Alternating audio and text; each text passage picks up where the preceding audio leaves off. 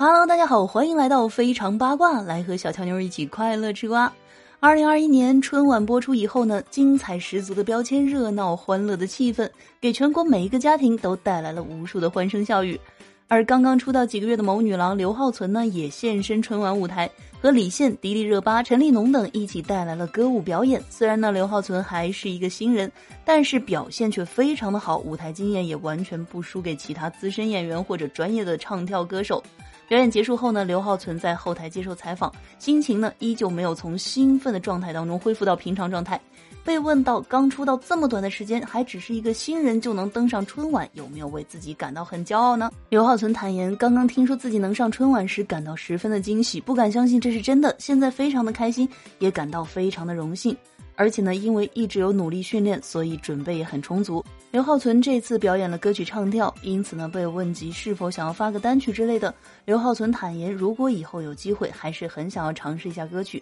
而且呢，想要尝试各种不同的风格，看自己到底会喜欢什么。